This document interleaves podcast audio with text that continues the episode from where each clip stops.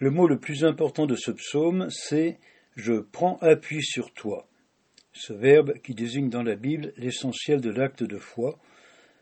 Quand l'angoisse me prend, quand je perds pied, quand les drames de la vie me submergent, sur Dieu je prends appui.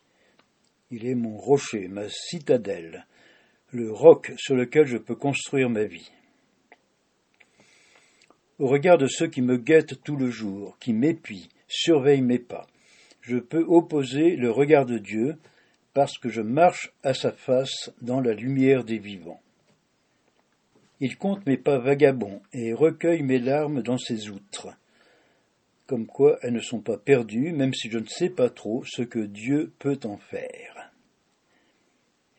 Comme les marins bretons pris dans la tempête, je peux faire des promesses, des vœux qui se transformeront en ex-voto dans les églises.